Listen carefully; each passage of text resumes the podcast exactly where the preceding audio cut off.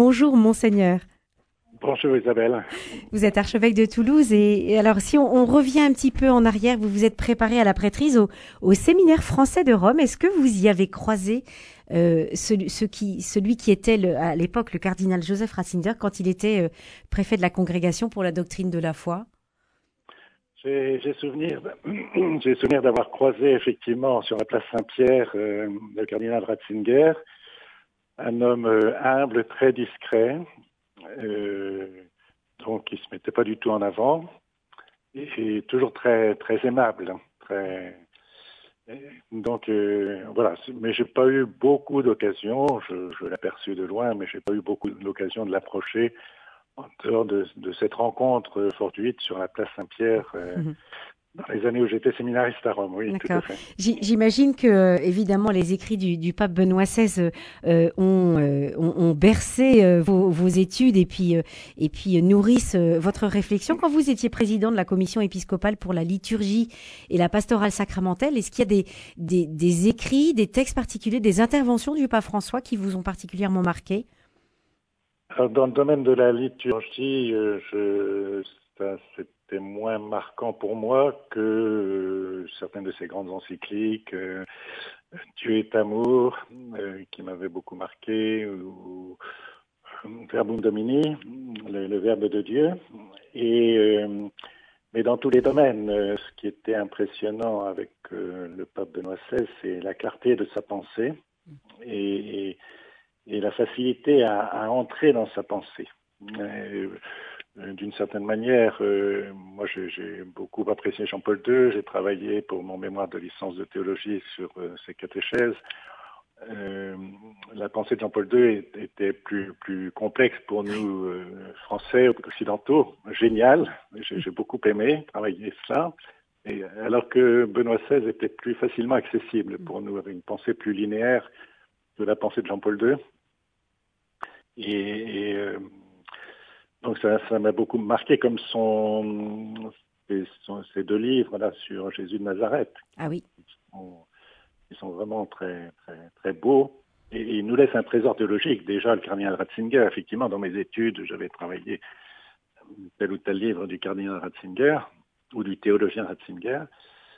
Et, euh, et là, donc, euh, comme pape, il nous, a, il nous laisse un trésor intellectuel et, et un approfondissement du mystère chrétien euh, très, très beau qui, qui, qui, fait partie maintenant de notre patrimoine d'une certaine manière. Oui, et un, patrimoine dont on n'a pas fini de, de, découvrir la richesse. Je pense qu'il nous faudra euh, encore des années pour, euh, pour venir explorer toute, ces, toute cette richesse.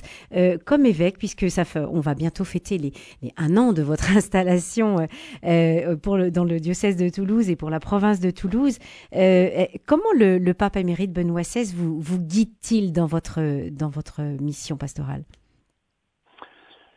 Euh, Je dirais que c'est donc euh, son, attention aux autres. c'est un homme qui n'a pas éludé les problèmes. Il a accepté de, regarder en face déjà les problèmes d'abus mmh.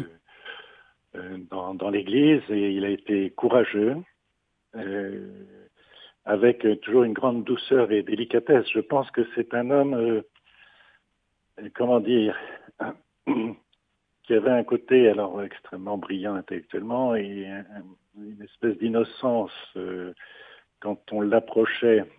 Et alors en tant que pape, il y avait quelque chose de, de en même temps d'une fragilité, d'une douceur et, et en même temps d'une grande clarté, encore une fois intellectuelle. Et je pense qu'il s'est pris de front euh, tous ces problèmes que d'une certaine manière, il a, on a l'impression qu'il les a découverts. Il a découvert ces horreurs dans l'Église. Avec une certaine naïveté, alors peut-être? Avec une certaine naïveté, de, de, une certaine candeur en tout cas, et ça l'a d'autant plus blessé, hmm. je, je, je, pense. Mais ce qui est admirable, c'est le courage qu'il a eu justement d'affronter, de ne pas de ne pas éluder, de ne pas laisser ça à des subalternes ou, ou à ses successeurs, euh, et, donc, euh, c'est cela que je retiendrai, moi, pour euh, mon ministère épiscopal aussi. En même temps, donc, cette, cette grande bonté que nous devons, enfin, quelque part, nous sommes appelés à refléter quelque chose de la bonté de Dieu.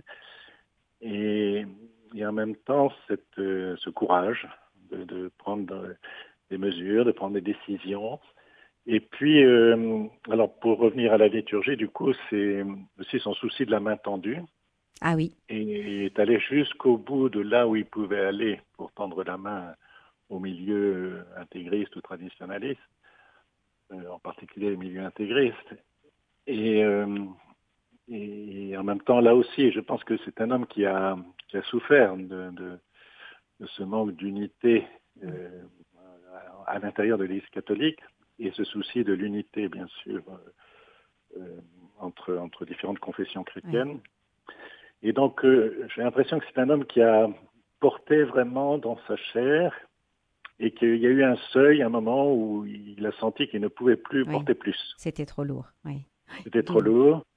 et il a eu là aussi l'humilité de, de, de, donner sa démission et de, de reconnaître qu'il ne pouvait plus assurer. Oui, qu'il n'avait plus l'effort.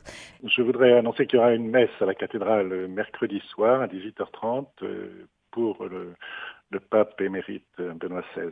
Eh ben, merci beaucoup pour euh, cette annonce. Nous invitons toujours nos auditeurs euh, à donner notre, votre, leur témoignage pardon, en nous appelant au 05 62 48 63 00 pour dire que, en quoi le pape Benoît XVI, comme l'ont fait nos évêques ce matin tout au long de cette matinée, en quoi le pape Benoît XVI a pu les marquer dans leur vie de, de foi. Merci à vous, monseigneur. Merci à vous.